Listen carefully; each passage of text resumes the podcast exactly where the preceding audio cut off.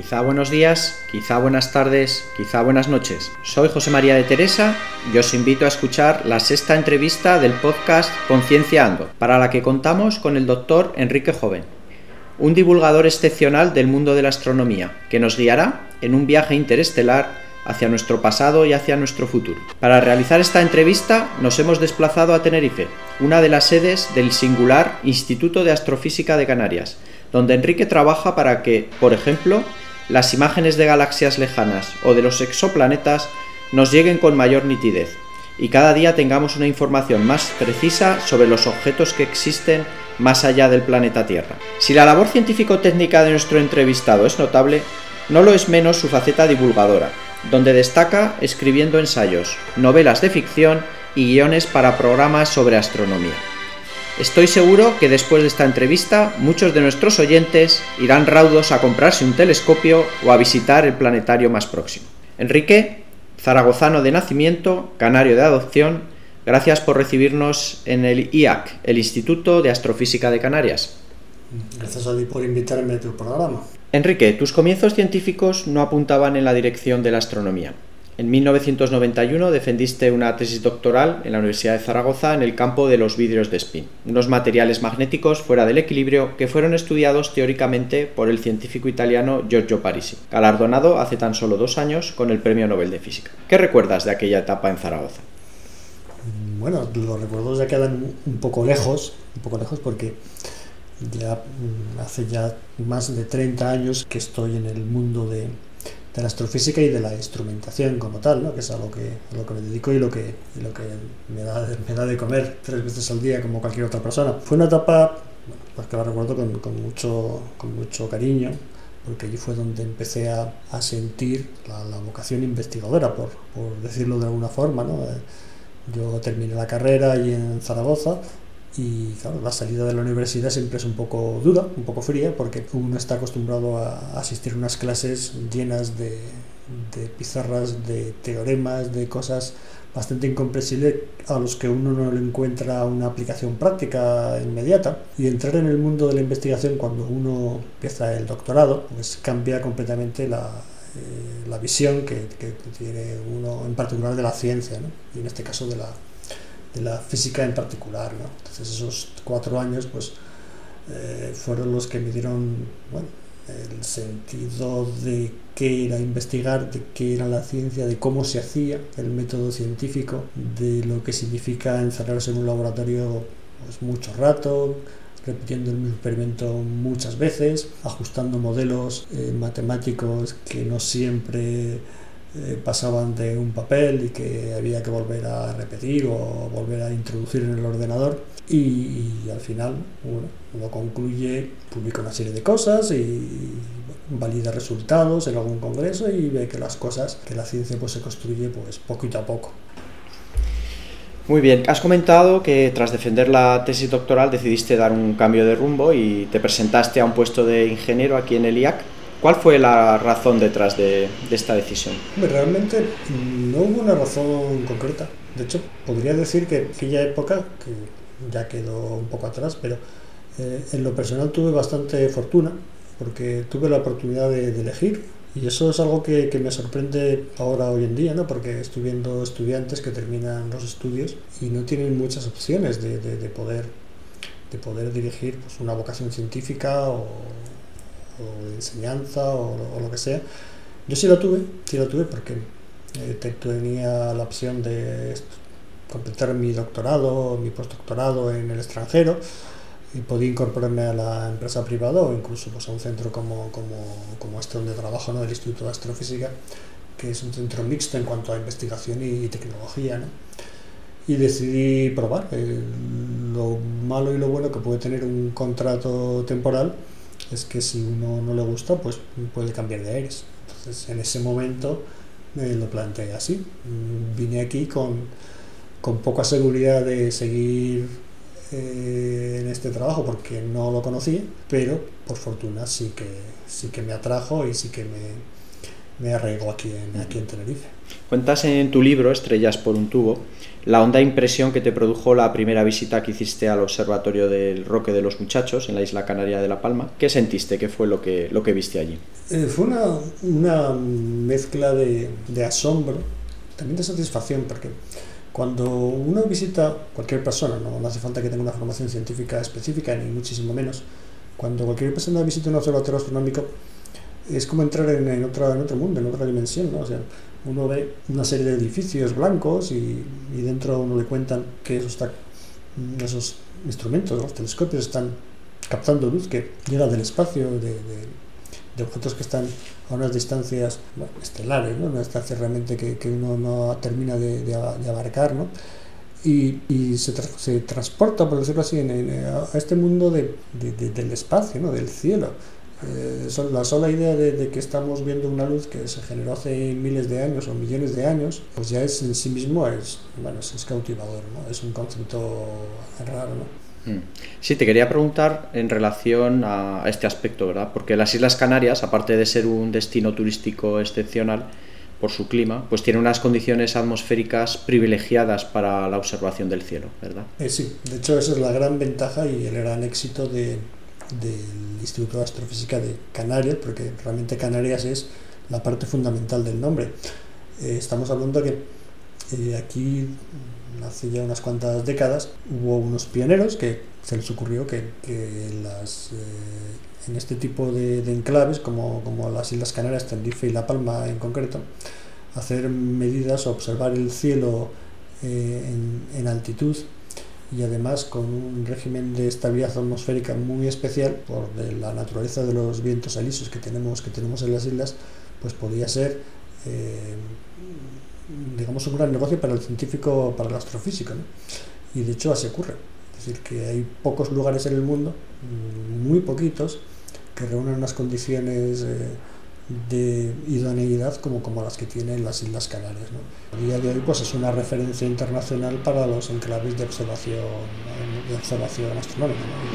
Y aparte sí que hay una conciencia por parte de los propios habitantes de Canarias que se han dado una, una ley especial, la ley de protección del cielo, para proteger este entorno y que sea un lugar privilegiado para la observación de las estrellas, ¿verdad? ¿En qué consiste esta ley? ¿Nos puedes comentar?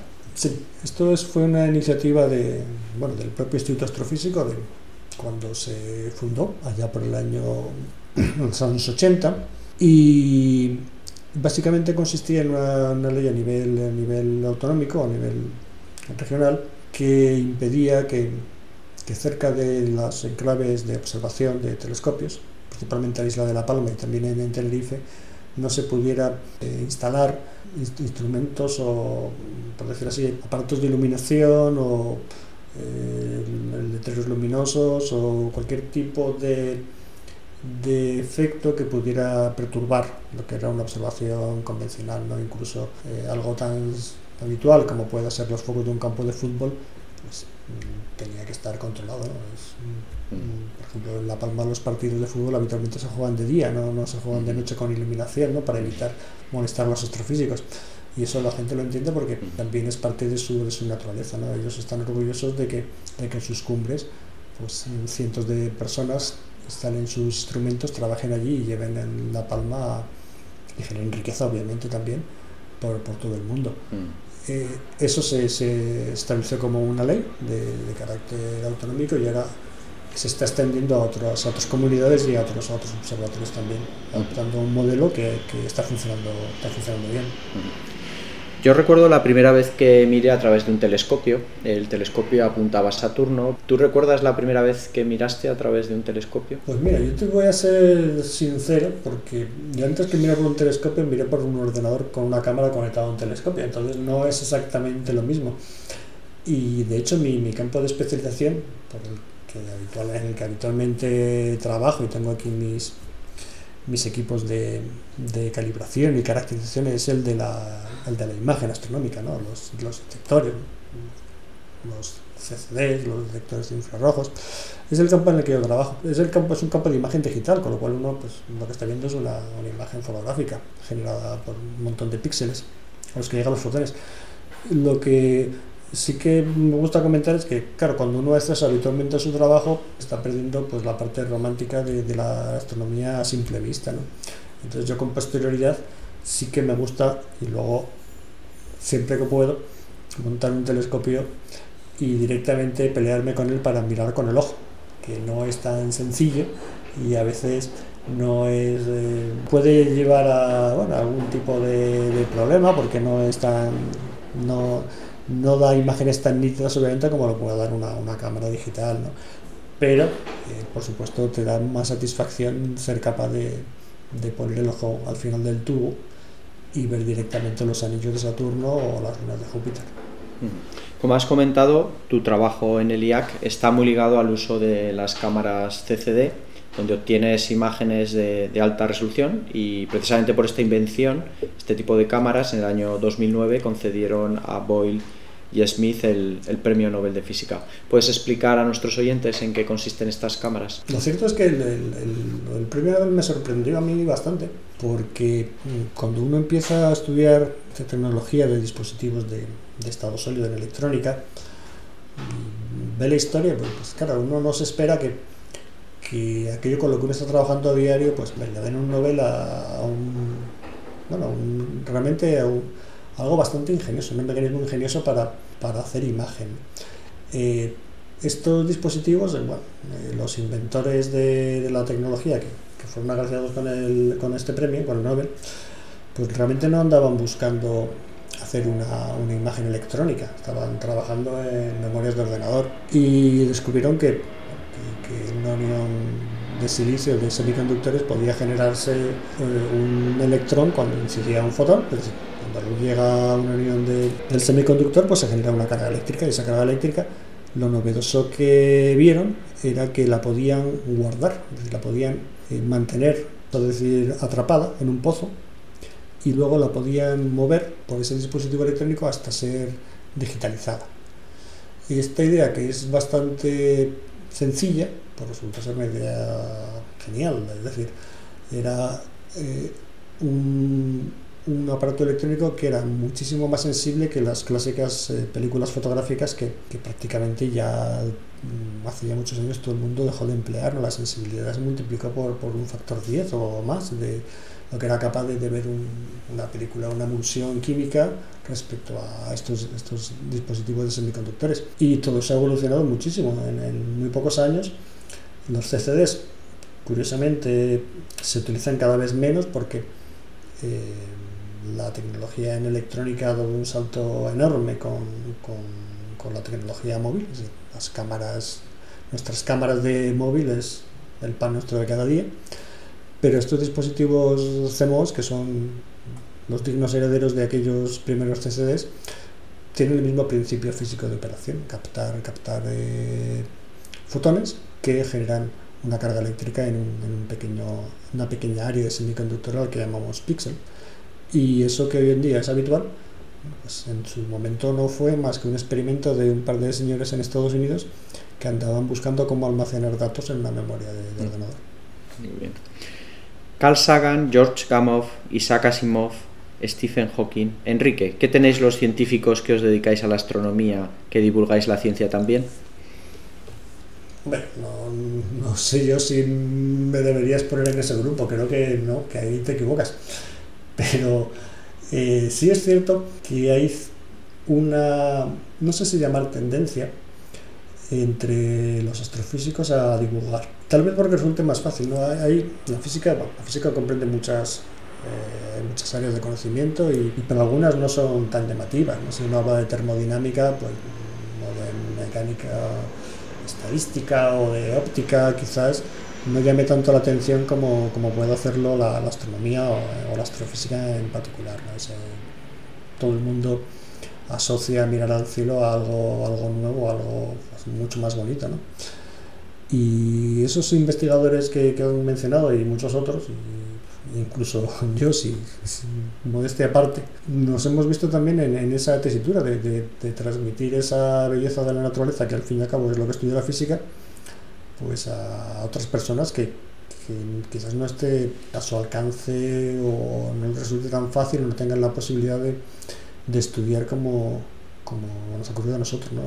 De hecho, la divulgación es casi, casi, me atrevería a decir, una obligación no pagada para los que vivimos de esto, de, investigar, de cara a generar eh, pues, eh, nuevas vocaciones y, de captar mm, nuevos eh, investigadores y nuevas... Mm. Captar hombres y mujeres que sean jóvenes, que sean capaces de tomar el relevo y de, y de adentrarse en el mundo de la ciencia. En estos últimos años he leído tres libros tuyos, dos novelas de ficción, El Castillo de las Estrellas y El Palacio de Urania, y un ensayo, Estrellas por un tubo, siempre con el tema común de la astronomía. ¿Cuándo sentiste esta pulsión por escribir y qué te aporta esa faceta en tu vida? Bueno, escribir ya no... esto ya es un extra, por decirlo de alguna forma, no sé, jocosa. Me gusta escribir. Mm, soy de esas personas que a lo largo de, mi vida pues he escrito cosas variadas, eh, de ficción, de no ficción. Creo que mucha gente lo hemos hecho, aunque los libros pues últimamente parece que, que pierden terreno respecto a tecnologías digitales más eh, rápidas o más cercanas, ¿no? como, como es Internet. Pero contar historias siempre, siempre es agradable y, mí personalmente siempre me ha, me ha cautivado. claro, cuando uno se planta delante de un papel o habitualmente delante de una pantalla de, un ordenador o de un procesador de texto e intenta o piensa acerca de qué voy a escribir o qué historia quiero contar, normalmente o uno cuenta una historia familiar o, digo empezando, ¿no? una historia próxima o algo que conozca de cerca. ¿no? En, mi caso, pues obviamente lo que uno conoce más de cerca es mi ámbito de, de trabajo, de investigación con lo cual hacer ficción sobre algo que ya me sé, por decirlo de alguna forma, la teoría, me resulta más sencillo que no se escribiera, no sé, mm, historia medieval, ¿no? Eh, entonces es más sencillo y más fácil. Mm. Pero escribir es una actividad que muchos la tenemos y muchos de los que oigan este programa pues seguramente la tienen y es muy muy recomendable. ¿no? Es una excelente, excelente mm, actividad para tener la, mente despejada y entretenida. Mm. En tu ensayo, Estrellas por un tubo, repasas los momentos estelares de la astronomía, si me permites el juego de palabras. Con todos los libros que ya existían sobre astronomía, ¿qué nuevo punto de vista has querido proporcionar en este libro? Lo cierto es que cuando empecé a escribir este libro, que también tenía unas ciertas condiciones de contorno, como llamamos los, los que investigamos, las condiciones de contorno marcan mucho lo que uno puede hacer. ¿no? Eh, yo había publicado mm, en algunos medios eh, colaboraciones, pero puntuales, acerca de aspectos concretos ¿no? de la historia de la astronomía, de, también de conceptos de astronomía, pero nunca me había planteado hacer una obra, una obra, un, libro de divulgación íntegro sobre, sobre este asunto. Eh, llegamos pues como como nos ocurrió a muchas personas, ¿no? llegamos a un tiempo muy duro que fue la, la, pandemia y el encierro y mucho tiempo libre o tiempo que no sabíamos en qué emplear y decidí hacer una recopilación, por llamarlo de alguna forma, de, de las cosas que iba escribiendo y darle, darle una, una forma pues, más eh, coherente. ¿no? El hecho de hacer o el intento hacer algo coherente con un montón de piezas pequeñas fue hacer un relato integral de astronomía. Evidentemente había muchos libros, y los hay, y muy buenos, por supuesto recomiendo casi todos menos el mío, para, para adentrarse en el mundo de la astronomía, de la historia y de lo que hicieron y cómo lo hicieron pues tantas personas a lo largo de, a lo largo de los siglos. Pero yo fui uno más y lo que intenté fue dar un toque, digamos, personal a las historias, con un poco de, de ironía o de sentido del humor y también tomando experiencias propias y también de, pues, de compañeros, ¿no? de, de, cómo es el cómo se ha desarrollado la, la, ciencia de la astronomía y la astrofísica a lo largo de, pues, de la mm. historia en general y de, los tiempos recientes en particular. Y lo quise hacer de una forma más, más particular. Mm. Coincidirás conmigo en que la astronomía puede dividirse en dos periodos bien diferenciados. El primero, hasta principios del siglo XVII, en el que la observación del cielo se hacía a pelo, usando únicamente nuestra agudeza visual, y el segundo, a partir de la invención del telescopio. Aunque existe la creencia generalizada de que el inventor del telescopio fue Galileo, en realidad él fue uno de los primeros en sacarle partido, pero la invención del telescopio es todavía materia de debate, incluso puede deberse a un español, tal y como has investigado tú, ¿verdad? Cuéntanos esta historia tan intrigante. Pues es, una historia curiosa, porque eh, de hecho me vino un poco de, de rebote y la puedo explicar aquí brevemente. Eh, resulta que apareció en, las noticias, había un, investigador, un historiador, o no sé si exactamente llamarlo así, británico, que se llama Nick Pelling, que, había indagado sobre, sobre el origen del telescopio, que no está, no está claro, porque habitualmente se atribuye a algunos artesanos holandeses, pero no se sabe eh, quién fue el primero que se le ocurrió poner dos lentes distintas en, en un tubo y mirar a través de ellas, ¿no? para ver los objetos aumentados.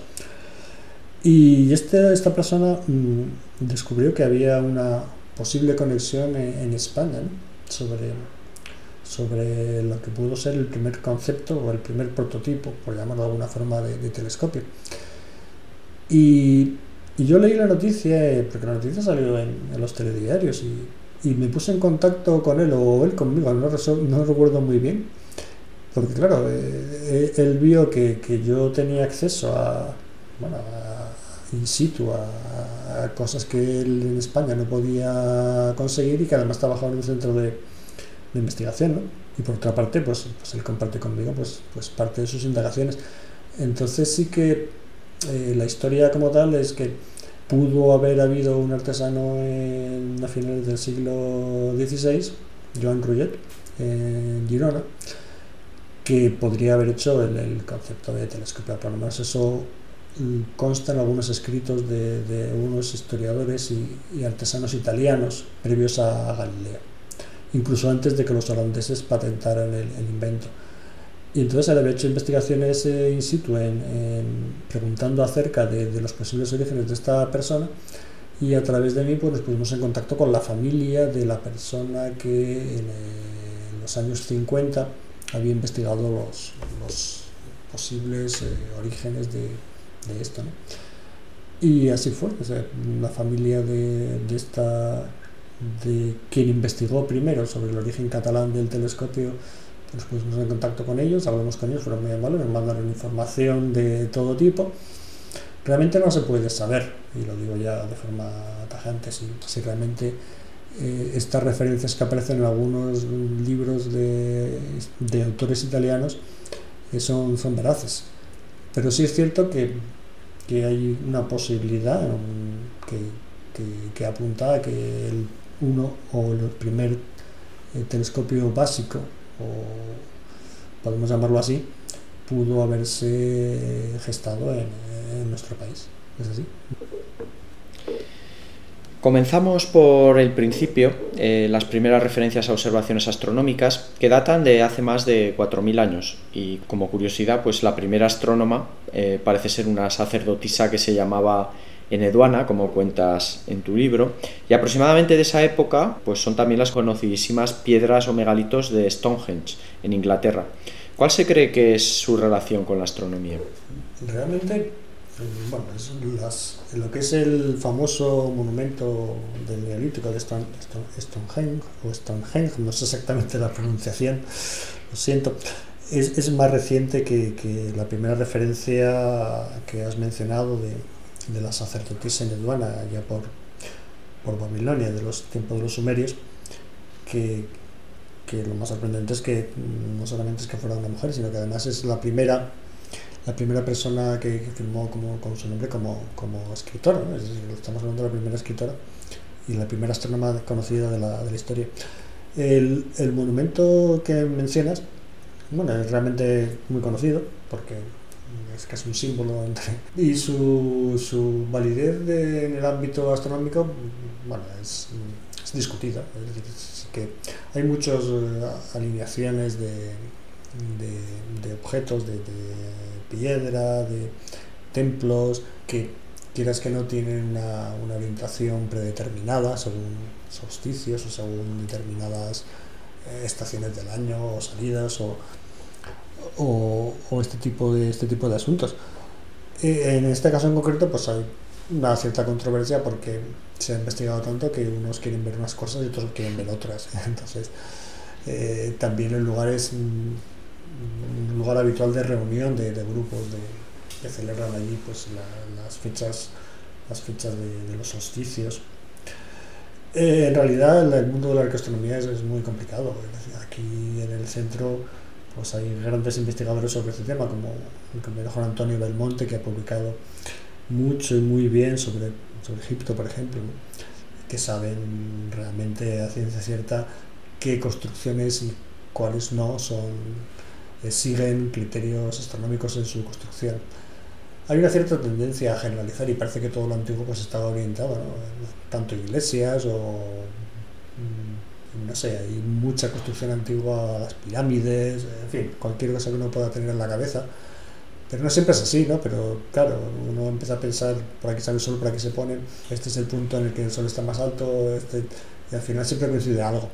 Eh, pero bueno, en mi opinión en este sentido es muy, muy no es realmente muy profesional. Eh, como digo, hay, hay muchos y muy buenos libros e investigadores sobre este asunto que, que, que, dan con, con, las claves de, de, este asunto. Realmente no me parece especialmente particular ni llamativo el, el monumento, este monumento antiguo del Neolítico británico. ¿no? Pero bueno, ahí está. Aprovecho para recomendar a nuestros oyentes que visiten el espectacular Dolmen de Dombate en Costa da Morte, en Coruña, que tenemos más cerca que el de Stonehenge y que también contiene, además de un complejo funerario, referencias astronómicas, ya que su orientación coincide con el primer rayo del solsticio de invierno.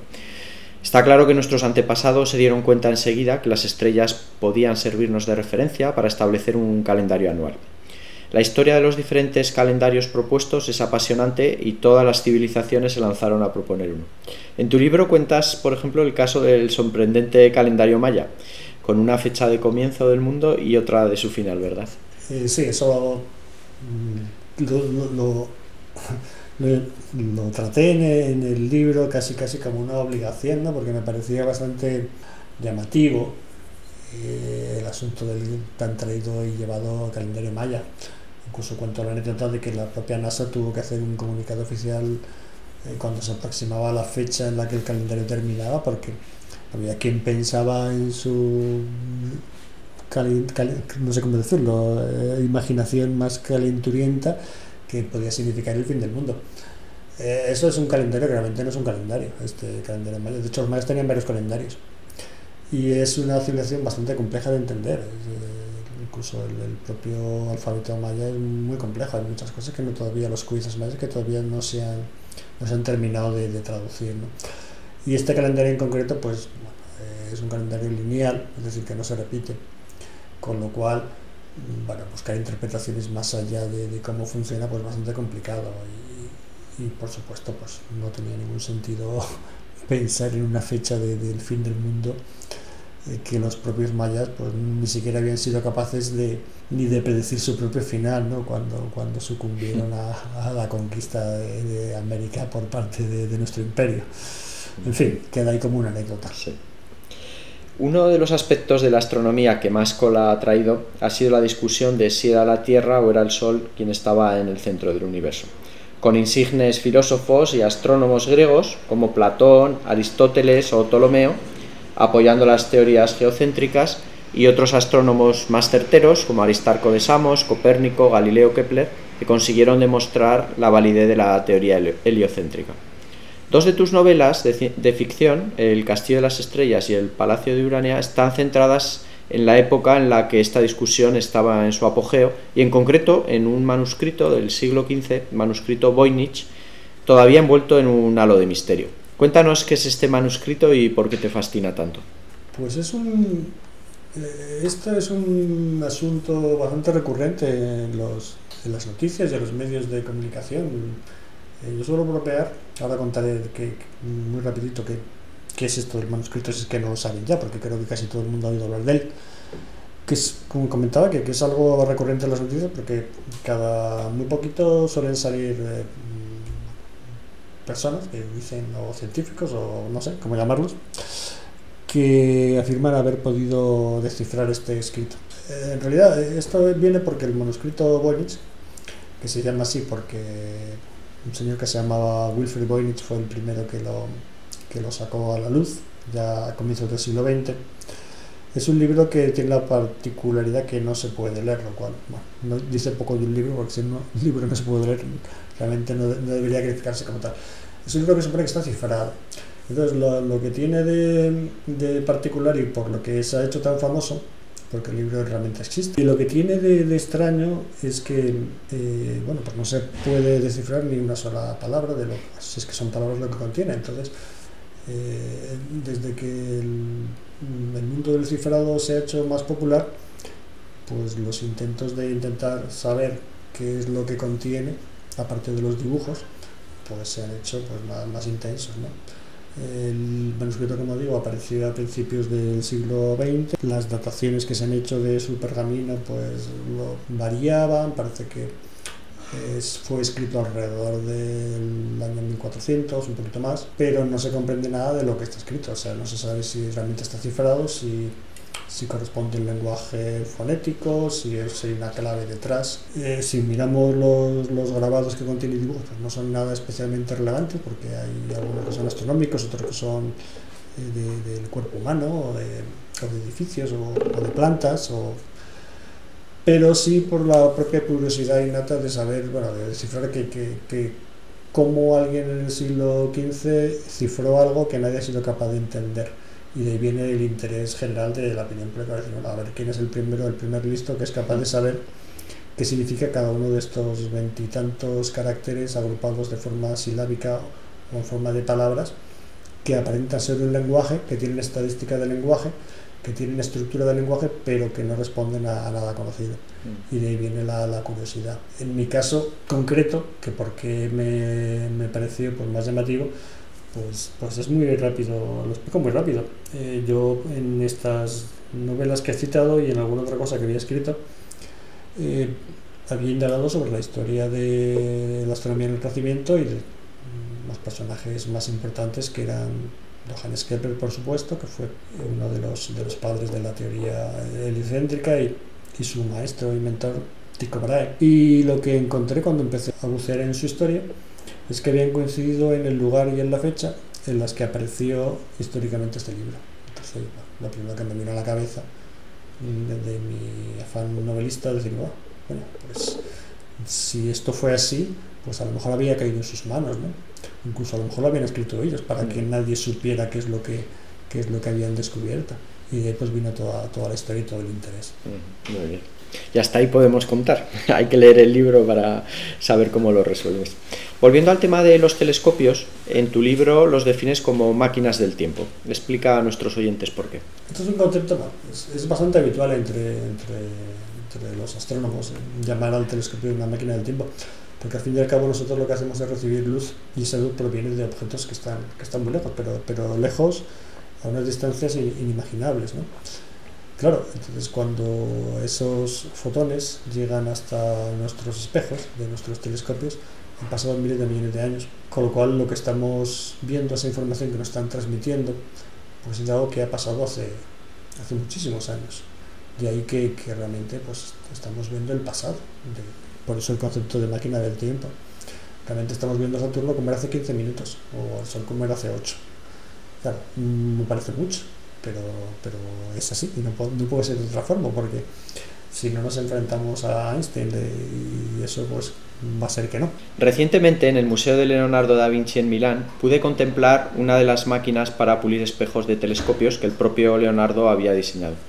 Cuenta a nuestros oyentes por qué es tan importante que el pulido de estos espejos sea perfecto. Sí, eh, realmente eh, un telescopio, y lo, bueno, lo explico en el libro y en muchas ocasiones, es un instrumento muy sencillo y además ha aguantado muy bien el paso del tiempo porque el concepto básico no ha cambiado. Un, un telescopio es, antes el primero fuera un par de lentes, pero un telescopio más sencillo de pensar o de concebir es un simple espejo que concentra la luz en, en un punto donde se forma, donde se forma la imagen.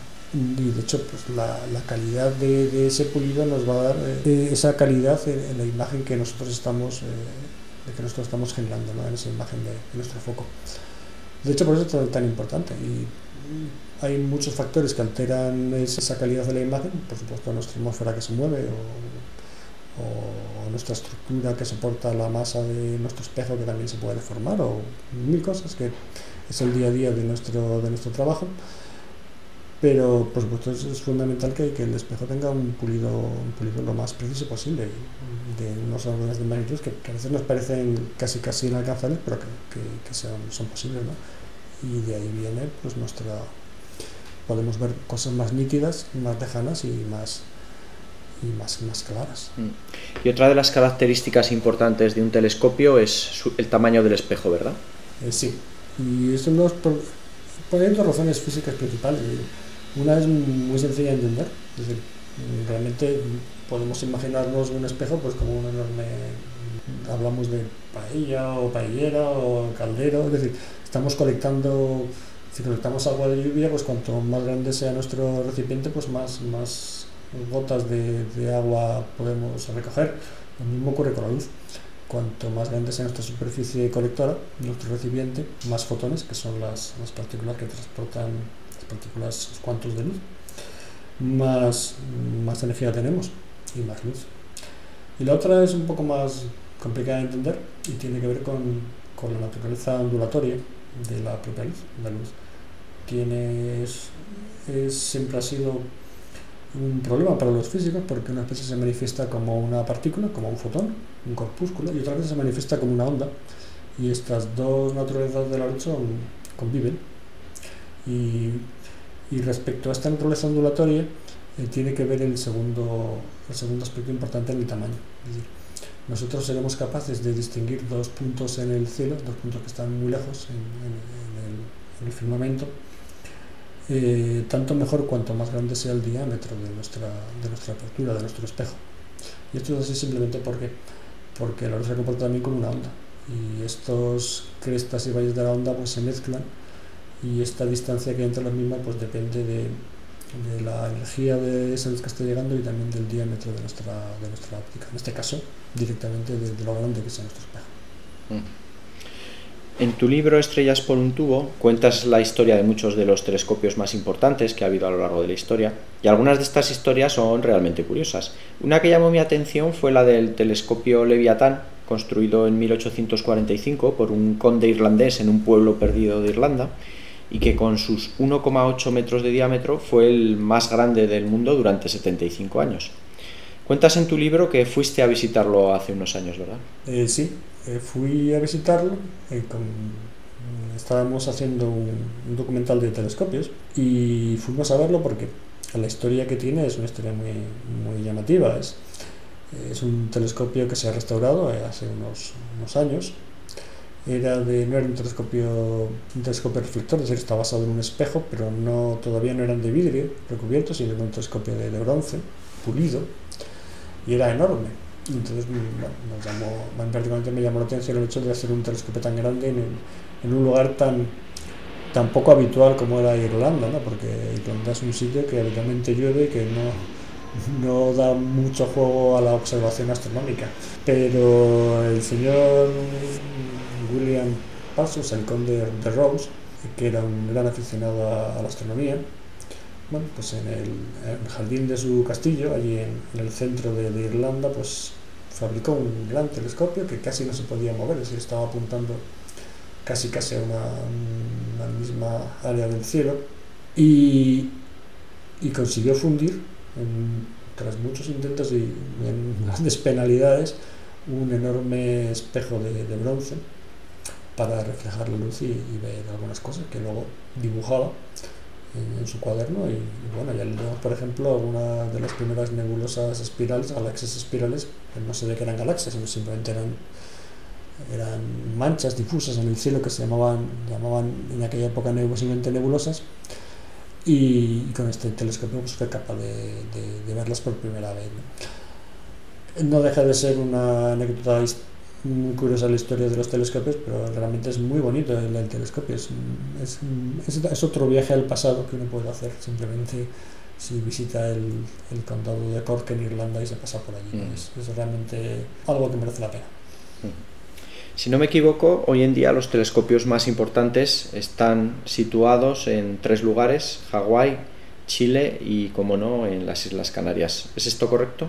Sí, básicamente sí hay más lugares, de hecho hay telescopios en todo el mundo, obviamente, en más ubicaciones, por ejemplo en España tenemos muchos y buenos telescopios, tanto en Andalucía, en Alto como, como en Teruel, en, Zabalambre, pero a nivel, cuando estamos hablando ya de, de una caída del cielo fuera de lo normal, eh, nos estamos ciñendo a tres ubicaciones principales. En el hemisferio sur, La Palma se lo lleva Chile, el, el desierto de Paraná, que es un lugar excepcional en cuanto a por la sequedad del clima y también por, por la altitud que tiene. Entonces los más los telescopios más ambiciosos están, están allí en el hemisferio sur, en la zona de Chile, de hecho es donde se está construyendo ahora mismo el, un telescopio que tiene un espejo primario de 40 metros de diámetro que se llama el ILT en inglés, el Extremely Large Telescope, telescopio muy grande. no es muy extremadamente grande. No, extremadamente grande. No, es muy original el nombre porque no, no da más de sí, pero eh, digamos que es el, el no más. Y aparte de Chile, claro, Chile está en el hemisferio sur y las observaciones del cielo se hacen en ambos hemisferios, porque parte del cielo pues, mm, se comparte, pero hay zonas que no se pueden ver desde el norte y al revés, ¿no? y desde el sur. Y aquí en el norte los dos sitios mejores son dos ubicaciones muy similares en cuanto a características, porque una es el archipiélago de Hawái, que pertenece a Estados Unidos, como casi todo el mundo sabe, y otro es el archipiélago de las Islas Canarias, que pertenece desde la corona de Castilla, pues pertenece a España de toda la vida. Y son parecidos porque son islas eh, con islas de origen volcánico, que son, tienen una altitud media muy alta. De hecho, en Hawái los observatorios se ubican por encima de los 4.000 metros, en Canarias por encima de los 2.200, 2.300 metros y tiene una, la atmósfera tiene una especial transparencia, es decir, son atmósferas muy estables y eso solo se consigue en este tipo de, islas volcánicas. Entonces, mm, tenemos la fortuna que nosotros tenemos un observatorio, realmente dos, en las Islas Canarias adaptado a, a estas características y, y, como digo, pues aquí recibimos muchos de los mejores telescopios que, que se hacen en el mundo, mm. dejando de lado ¿no? aquellos que mandamos al espacio. Sí, luego hablaremos de ellos. Eh, respecto de este telescopio que has comentado que se está construyendo en Chile, el extremadamente grande, das unos datos en el libro que me impresionaron. Una cúpula que pesa 5.000 toneladas, el propio telescopio 3.700 toneladas. La construcción de este tipo de telescopios recuerda un poco a la de las catedrales de la Edad Media, ¿verdad? Mm, bastante. De hecho, hay una, no sé si decir, una, una, metáfora que me gusta mucho y que suelo usar cuando, cuando hablo de ese tema, es que los, los, los, telescopios, los actuales grandes telescopios son, son los templos del cielo. Me parece un, no sé a quién se le ocurrió la expresión, pero me parece muy acertada porque realmente son, son casi catedrales. ¿no? Antes, al principio de la conversación, hemos, me preguntabas sobre qué había sentido cuando vi o subí a un observatorio y lo suelo decir a veces. Eh, hay entré en uno de ellos, que realmente el más grande que había en aquella época en La Palma, y en la puerta de entrada era exactamente igual que la puerta de una iglesia, no sé la razón, pero era así, una puerta de madera muy pesada. Y, me chocó muchísimo, porque luego cuando uno entra, en lugar de ver enormes vidrieras de una catedral gótica como las de Burgos o León, pues encuentra unos enormes espejos que son con los que se capta la luz. Y eso está muy pegado al cielo. Entonces, qué menos que comparar una catedral con, un gran telescopio. ¿no? Eso, de, viene esa, esta, esta metáfora que creo que es, es muy acertada para, para, definir lo que es lo que es un gran telescopio. ¿no? Es una, una gran catedral fabricada ya no en piedra y vidrio, sino en vidrio y acero. ¿no? Pero al fin y al cabo no deja de ser un, un templo mm. para observar eh, lo más alto. Que nuestras catedrales pues era el concepto divino de Dios y ahora para nosotros es simplemente observar el cielo, que también es realmente estamos hablando casi casi de la misma cosa, pero dejando de lado el aspecto religioso del, tema. Enrique, ¿qué ocurre con el nuevo telescopio que se está intentando construir en Hawái, que ha generado un gran rechazo por parte de su población? Esto es un problema, creo que se podría definir de doméstico, de Estados Unidos, pero que tiene repercusión internacional. Antes mencionábamos, hablamos brevemente de, de, de los grandes, de las ubicaciones mejores para, para poner un observatorio y hablamos de Hawái. Hawái, a diferencia de, Canarias, mm, pues tiene, es un estado de, de, Estados Unidos muy reciente, es el último estado, creo, con Alaska, y, y todavía mantiene un, una gran población, un alto número de población nativa, de población de origen hawaiano, y esto ha arrastrado a lo largo de las últimas décadas pues, pues mm, bastantes problemas políticos y sociales eh, en las islas. Las islas, como digo, al igual que ocurre en Canarias, principalmente viven del turismo, pero tienen que afrontar un problema también que no es pequeño eh, para, para, integrar a, a, los, a, los, nativos, que son los, los mm, habitantes originales de, de, de, Hawái. Entonces, lo que ha ocurrido eh, durante los últimos años, eh, posiblemente es que no ha habido una integración de, de esta población muy acertada ¿no? en, en, lo que era el mundo moderno, la civilización occidental tal, tal y como, como Estados Unidos la, la, la, la concibe. Y esto ha creado un, con los años un cierto rechazo, no, no, tanto a la ciencia o a la tecnología, sino a lo que son las costumbres o la forma de, de vida de, de, de, la gente de allí. ¿no? Entonces, resumiendo, lo, que ha venido a pasar es que durante años se han instalado grandes telescopios en la cumbre del volcán Mauna Kea, que es la, cumbre principal de la isla, dejando de lado la sensibilidad, digamos, de, la población, o de gran parte de la población. Esto creo que da malestar, y el hecho es que ha sido que, claro, este gran proyecto de un telescopio de, de, 30 metros que ocupa una superficie enorme de terreno y que tiene un impacto sobre, sobre la propia, el propio entorno natural de, de la isla, de la Island, la, la isla grande de Hawái, pues afecta mucho a la población nativa y afecta también a sus propios bueno, sentimientos como pueblo, porque es una montaña sagrada que ha sido, digamos, profanada por una docena de grandes instalaciones modernas, de las que, de las que evidentemente nada, nada, nada tienen que ver con, con, la cultura clásica hawaiana. Y aparte ha habido un retorno, no parece haber, habido un retorno social que ahora sí que se está produciendo. Y todo eso lo que ha dado lugar es que este último gran proyecto pues se haya atascado.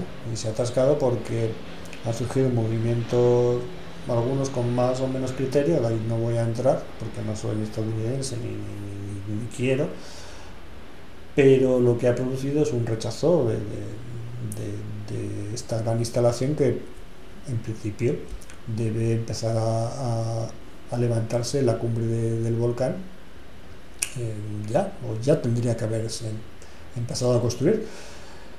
Y claro, enfrentar este problema social es complicado, como cualquier otro, ¿no? Porque, mm, bueno, pasa con cualquier obra civil de gran tamaño, no sé, una, una presa o cambiar el curso de un río o simplemente hacer un viaducto, poner un telescopio en una cumbre de un volcán, por, generar rechazo para muchos colectivos de personas, por uno y otro motivo. Y es lo que ha pasado. Y lo que pasa ahora mismo es que está totalmente atascado y no, avanza en ninguna dirección. Hay muchísimo dinero invertido, eh, se han hecho muchas partes del telescopio en muchos lugares del mundo, en muchas empresas, en muchas universidades y centros de investigación y de tecnología, pero no se puede empezar a montar porque en cuanto empiezan a llevar cosas, eh, los, la gente, los activistas bloquean las carreteras, eh, en fin, sabotean las instalaciones y pasa de todo. Ahora mismo hay un impasse que ha impuesto el gobierno federal y también el, el propio gobierno de Hawái y no se sabe qué va a ocurrir. Lo único que sabemos a ciencia cierta es que hay una alternativa, que es la que ha ofrecido España y Canarias en particular, que es que el telescopio, si no se puede montar en la isla de Hawái, se monte en la isla de La Palma en Canarias. Y es lo que ha adoptado la, el consorcio de entidades científicas como opción de backup, de, de repuesto. Si mm. finalmente deciden que no se puede montar allí, se vendrá a Canarias, pero ahora mismo está totalmente bloqueado el, la decisión final de, de esta instalación. Uh -huh. Vale, pues tendremos que esperar un poquito más. Con la puesta en órbita del telescopio Hubble en 1990, a 600 kilómetros por encima del nivel del mar, se inició una nueva era en la astronomía. Recientemente, en 2021, se puso en órbita el telescopio James Webb, que observa el universo en el punto de la Lagrange L2, es decir, a 1,5 millones de kilómetros de la Tierra. ¿Cuál está siendo la relevancia de estos telescopios emplazados fuera de la atmósfera terrestre? pues muy alta. Eh, el telescopio Hubble, que trabajaba en el rango principalmente a luz visible, pues cambió, mm, cambió casi la forma de, ver el, de ver el cielo, porque la gran ventaja de, poner un telescopio en órbita es que eh, puede trabajar libre de atmósferas y ese es el principal enemigo para los que ponemos telescopios en, tierra. Es decir, la calidad de las imágenes es, está completamente libre de todo tipo de perturbaciones y eso pues, es importantísimo. Y esa es la gran ventaja que tiene salir al espacio. El telescopio Hubble tuvo muchísimos problemas tecnológicos que se solucionaron con muchísimo dinero y muchísima imaginación. Y el James Webb eh, ha tenido también una historia muy larga, llena de vicisitudes en su concepción y sobre todo había un enorme miedo, tanto de la NASA, que es el socio principal, como de, de las universidades y las instituciones científicas que, que han contribuido económicamente al proyecto, porque el antecedente del Hubble pesaba mucho y un fracaso o un semifracaso poniendo un telescopio en órbita tan lejos, donde no puede ir un transbordador espacial a arreglarlo, pues era un riesgo demasiado grande. Cuando terminé el, este ensayo, este, este libro, todavía no, se había o estaba a punto de, de ponerse en órbita con un lanzador europeo, el Ariane, el Ariane 5, y no sabía qué iba a pasar. Lo que sí que había, bueno, por supuesto sabía bastantes cosas de, que me iban contando sobre, sobre la instrumentación y los riesgos que tenía, tenía poner en órbita un, bicho de, de, este tamaño, de 4 metros de diámetro, que se tenía que desplegar como si fuera un papel. un origami, ¿no? Un origami, hablo allí, ¿no? Es, era una cosa, tenían que despegarse también las pantallas térmicas para que no le afectara la, luz del sol. Era complicadísimo que de forma automática todo se pusiera en su sitio y diera la calidad que finalmente ha dado. Ha sido un completo éxito a pesar de los del enorme miedo que había y de la cantidad gigantesca de, dinero que, que se había invertido. Tal vez por eso, porque ha habido tantas comprobaciones antes de atrevernos a ponerlo en órbita que, claro, es que ya prácticamente nada podía fallar, pero cuando algo se lanza al espacio nunca se sabe, ¿no? nunca se sabe qué, es lo que, si unas vibraciones extra en el momento del lanzamiento o un sensor que falla, aunque todo lo que va al espacio es redundante hasta la sociedad, hmm. pero puede dar al traste con un proyecto de, de muchísimos años y de, una cantidad de dinero pues, realmente enorme. Al final parece que las cosas no solo van bien, sino, sino realmente bien. Bueno, de todo ello nos congratulamos. Recientemente hemos asistido al nacimiento de un nuevo concepto de telescopio. Me refiero al experimento LIGO, que es capaz de detectar ondas gravitacionales, un concepto introducido por Einstein con la teoría general de la relatividad y que ha resultado ser cierto y potencialmente de gran interés en astronomía. ¿Puedes resumir a nuestros oyentes en qué consiste este experimento LIGO y qué información nos puede aportar? Sí, lo, puedo hacer, aunque no soy un gran experto en este aspecto, pero el concepto no, no, es muy complicado. lo que hace el LIGO son, son dos interferómetros, lo que hacen es dicho así de una forma muy, muy básica, son capaces de detectar eh, pequeñísimas variaciones del tamaño del diámetro de un protón para, o de ese estilo, vamos a, hablar de esas magnitudes, de deformación de nuestro espacio. Y claro, eh, esto que, que, es algo que, que, predijo Einstein con su teoría de, de general de la relatividad, es algo que puede ocurrir cuando unos eventos, mm, digamos, gigantescos se producen en el espacio. uno de los casos puede ser cuando chocan dos, dos agujeros negros o, estrellas de neutrones, objetos extremadamente masivos. Y estos objetos si, si, colisionan, y lo hacen, porque el espacio es enorme y hay para, cosas para todos los gustos y sucesos para todos los gustos, cuando estos lo son capaces de, de fusionarse, eh, suman sus masas, pero no del todo, porque cierta cantidad de esas enormes masas se pierden energía y esa energía es capaz de transmitirse y de formar el espacio. Eso es lo que recibimos pues, miles de años, muchísimos millones de años después. Es lo que ha pasado y lo que está pasando en este, lo que están viendo este experimento LIGO en Estados Unidos y en algún otro, Virgos, otro experimento que también, un experimento europeo. Y otro se está preparando para, para hacerlo desde el espacio. Eh, lo que han sido capaces de medir es que efectivamente había habido una deformación mínima de, del espacio y coincidía con lo que estaba eh, modelado por, la teoría. ¿no? Incluso estos eventos que pueden catalogarse como choques de, como decía, objetos muy masivos, como agujeros negros, estrellas de neutrones. Algunos se pueden observar también, una vez que ha sucedido el evento, eh, obtener información de otros, mm, digamos, telescopios más tradicionales. podemos ver también si hemos recibido eh, radiación de alta energía que, que, pudiera provenir de estos eventos. De hecho, sí se ha comprobado, ¿no?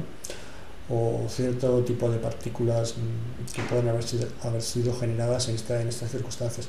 Todo esto ha, dado lugar a una, nueva rama de la astronomía que le llaman astronomía, que se llama astronomía multimensajera. Esto quiere decir que son que ya no solamente trabajamos con, con telescopios para observar el cielo, sino, sino con otro tipo de, de, de, elementos que nos dan información. Uno de ellos es la detección de ondas eh, gravitacionales o gravitatorias, que es de las dos formas se suele decir y otro, pues, por ejemplo, es la llegada de rayos cósmicos o incluso la llegada de, un meteorito, puede dar también información adicional. ¿no? Pero esto es particularmente eh, importante porque allí donde los fotones no, ya no nos llegan, la primera etapa del universo donde estamos ciegos, porque no había fotones, pero sí puede haber información de deformación de, ese espacio, espacio-tiempo, por, por, la información de las ondas gravitacionales. Entonces, podemos ir un poco más allá en el, origen de en la investigación del origen del universo. De ahí la importancia de, este tipo de experimentos.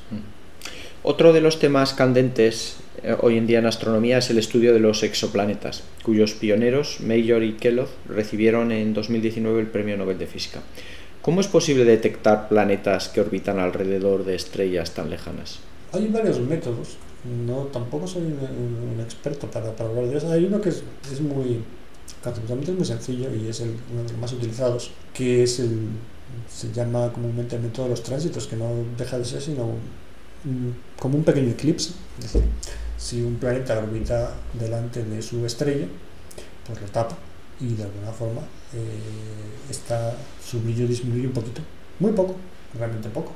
También variará en función de si este planeta es muy grande y la estrella es muy pequeña y la, y la distancia entre sus relativas de sus órbitas y bastantes cosas más, pero esto es capaz de detectarse con, los instrumentos que tenemos hoy en día, pues iba a decir relativamente fácil, no es fácil, pero bueno, se puede hacer y, de hecho hay otra forma de, de, detección que es lo que se llama pues detectar variaciones en la velocidad radial de, las estrellas, este fue, el utilizado por los científicos que se mencionaba que recibieron el Nobel, ¿no? y hay alguno más. Pero en cualquier caso ya se han descubierto el orden de... Creo que ya hemos superado los 5.000 exoplanetas catalogados. Y bueno, la va a aumentando muchísimo porque hay muchos telescopios eh, trabajando en este campo, sobre todo porque por alguna razón obvia, ¿no? es decir, eh, la razón que impulsa a la investigación de sistemas planetarios extrasolares es ver si alguno de ellos reúne condiciones parecidas o similares al nuestro a, la Tierra, porque eso querría decir que tendríamos una alternativa eh, que estudiar, una opción que, que dijera, aquí sería posible que podría, pudiera generarse vida. ¿Tú qué probabilidad ves en que en alguno de esos planetas exista vida y se haga realidad el sueño de Carl Sagan? Bueno, eso es la pregunta, iba a decir, es una pregunta recurrente. Yo soy muy escéptico pero hay una, hay una respuesta que me gusta y que yo personalmente la, la suelo utilizar y, y, muchos otros astrofísicos también. O sea, es posible, no sé si probable, pero es posible que tengamos vida en otros planetas. Simplemente por una cuestión estadística. Hay miles de millones de, de sistemas similares al nuestro por ahí fuera. Con lo cual, bueno, podríamos ser una excepción única, pero, pero la estadística puede marcar lo contrario, puede indicar lo contrario. Lo que sí que soy muy escéptico en el que nosotros seamos capaces o seamos capaces de entrar en un contacto directo con estos otros sistemas, ¿no? porque las distancias son tan enormes que la intercambio de información es prácticamente imposible. cualquiera de los proyectos que buscan, hay muchos y los ha habido, eh, por ejemplo, los mismos que Carl Sagan ideó, ¿no? o otros que se están ideando hoy en día, el principal obstáculo con el que chocan es el la distancia.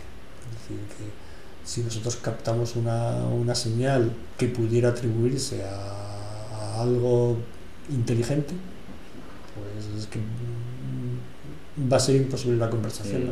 Es, decir, que, eso es, muy, muy, muy improbable. Va a acabar siendo irrelevante si ocurre. no, no nos va a aportar nada. No querría acabar esta entrevista sin preguntarte por un tema que creo que os trae de cabeza a la mayor parte de los científicos que investigáis el universo. ¿De qué diablos está hecha la materia oscura? Para que los oyentes que no conozcan el concepto, eh, resulta que aproximadamente el 85% de la materia del universo no sabemos lo que es. Bueno, pues si no lo sabemos, es que no lo sabemos. Podríamos volver un poco a la que estamos acabando sobre el hecho de de que algo, algún tema tenemos que que de alguna forma para tener trabajo, ¿no? Tenemos que justificar nuestro sueldo de alguna forma, decimos, esto no lo sabemos y además no es que no lo sepamos, es que tenemos como un, 95% de elementos, de, bueno, vamos a decir, de sustancia o de materia o de energía que no sabemos lo que es, realmente solo sabemos un 5% y eso es muy poco. Y sí, ¿y qué es? Pues, pues de eso se trata, de averiguar qué.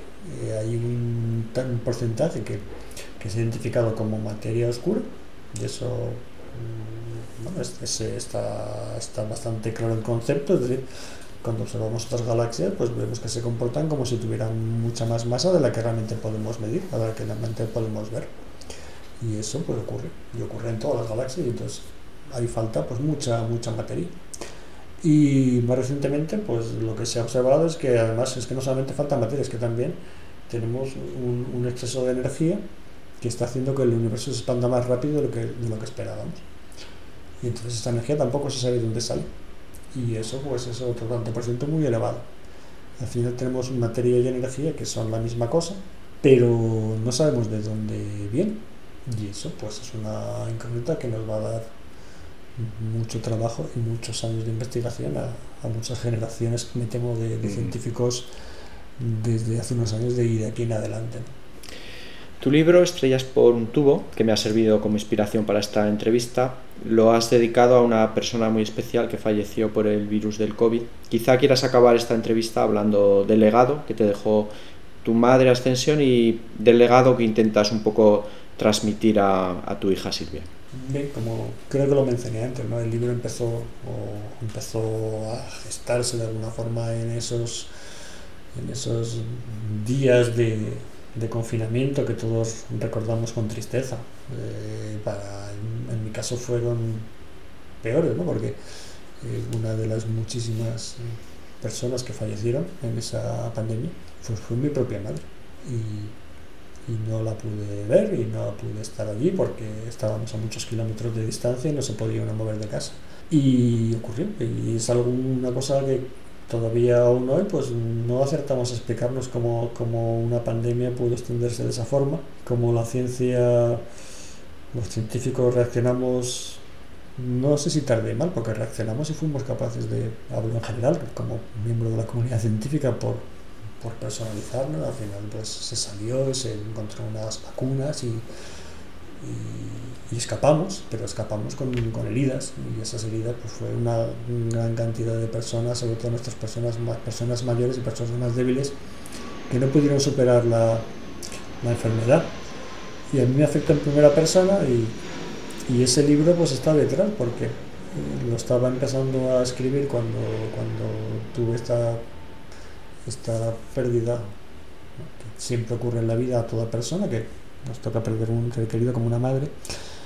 Y, y, el libro de alguna manera pues, pues queda como un legado también para, para las próximas generaciones. ¿no? En astronomía hablamos de tiempos muy largos y, en nuestras vidas pues hablamos de generaciones y generaciones. ¿no?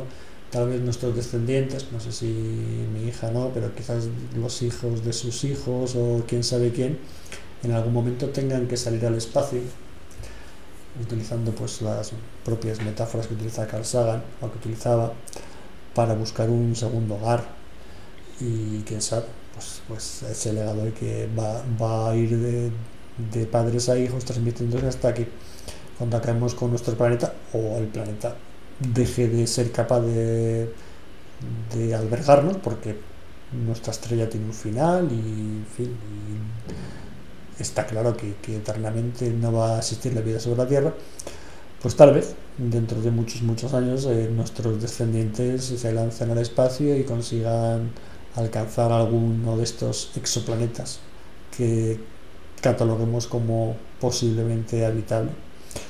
Pero bueno, no lo veremos nosotros, pero quién sabe, quizás nuestros descendientes. Muy bien, pues nada, muchas gracias Enrique por habernos guiado por este apasionante viaje interestelar. Si te quieres despedir de nuestros oyentes. Pues solamente quería agradecerte, José María, la, por la atención y el haber pensado en mí para esta entrevista que ha sido muy agradable. Y a los oyentes, pues que, que espero que les haya gustado y que por supuesto no, no, no se queden con estas palabras de, de este modesto científico y divulgador, sino que, que si tienen curiosidad, que, que vayan más allá y que, que lean, que busquen, que, que, pregunten, que no se queden con la duda, que no se queden con las ganas.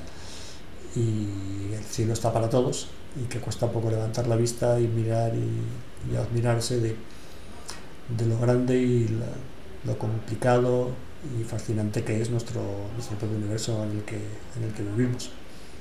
Nada, muchas gracias y, y espero que, que, no sea la, la última vez en la que podamos compartir opiniones. Muy bien, muchas gracias Enrique. Bueno, y nuestros oyentes, si están aburridos, yo les recomendaría alguna película del ramo, como por ejemplo 2001 Odisea del Espacio de 1968, dirigida por Stanley Kubrick y con guion de Arthur Clarke, Apolo 13 de 1995, dirigida por Ron Howard y protagonizada por Tom Hanks, y la película Marte del año 2015, dirigida por Ridley Scott y protagonizada por Matt Damon. Y nada, enseguida, en pocos días, estará disponible la séptima entrevista del podcast Conciencia Ando,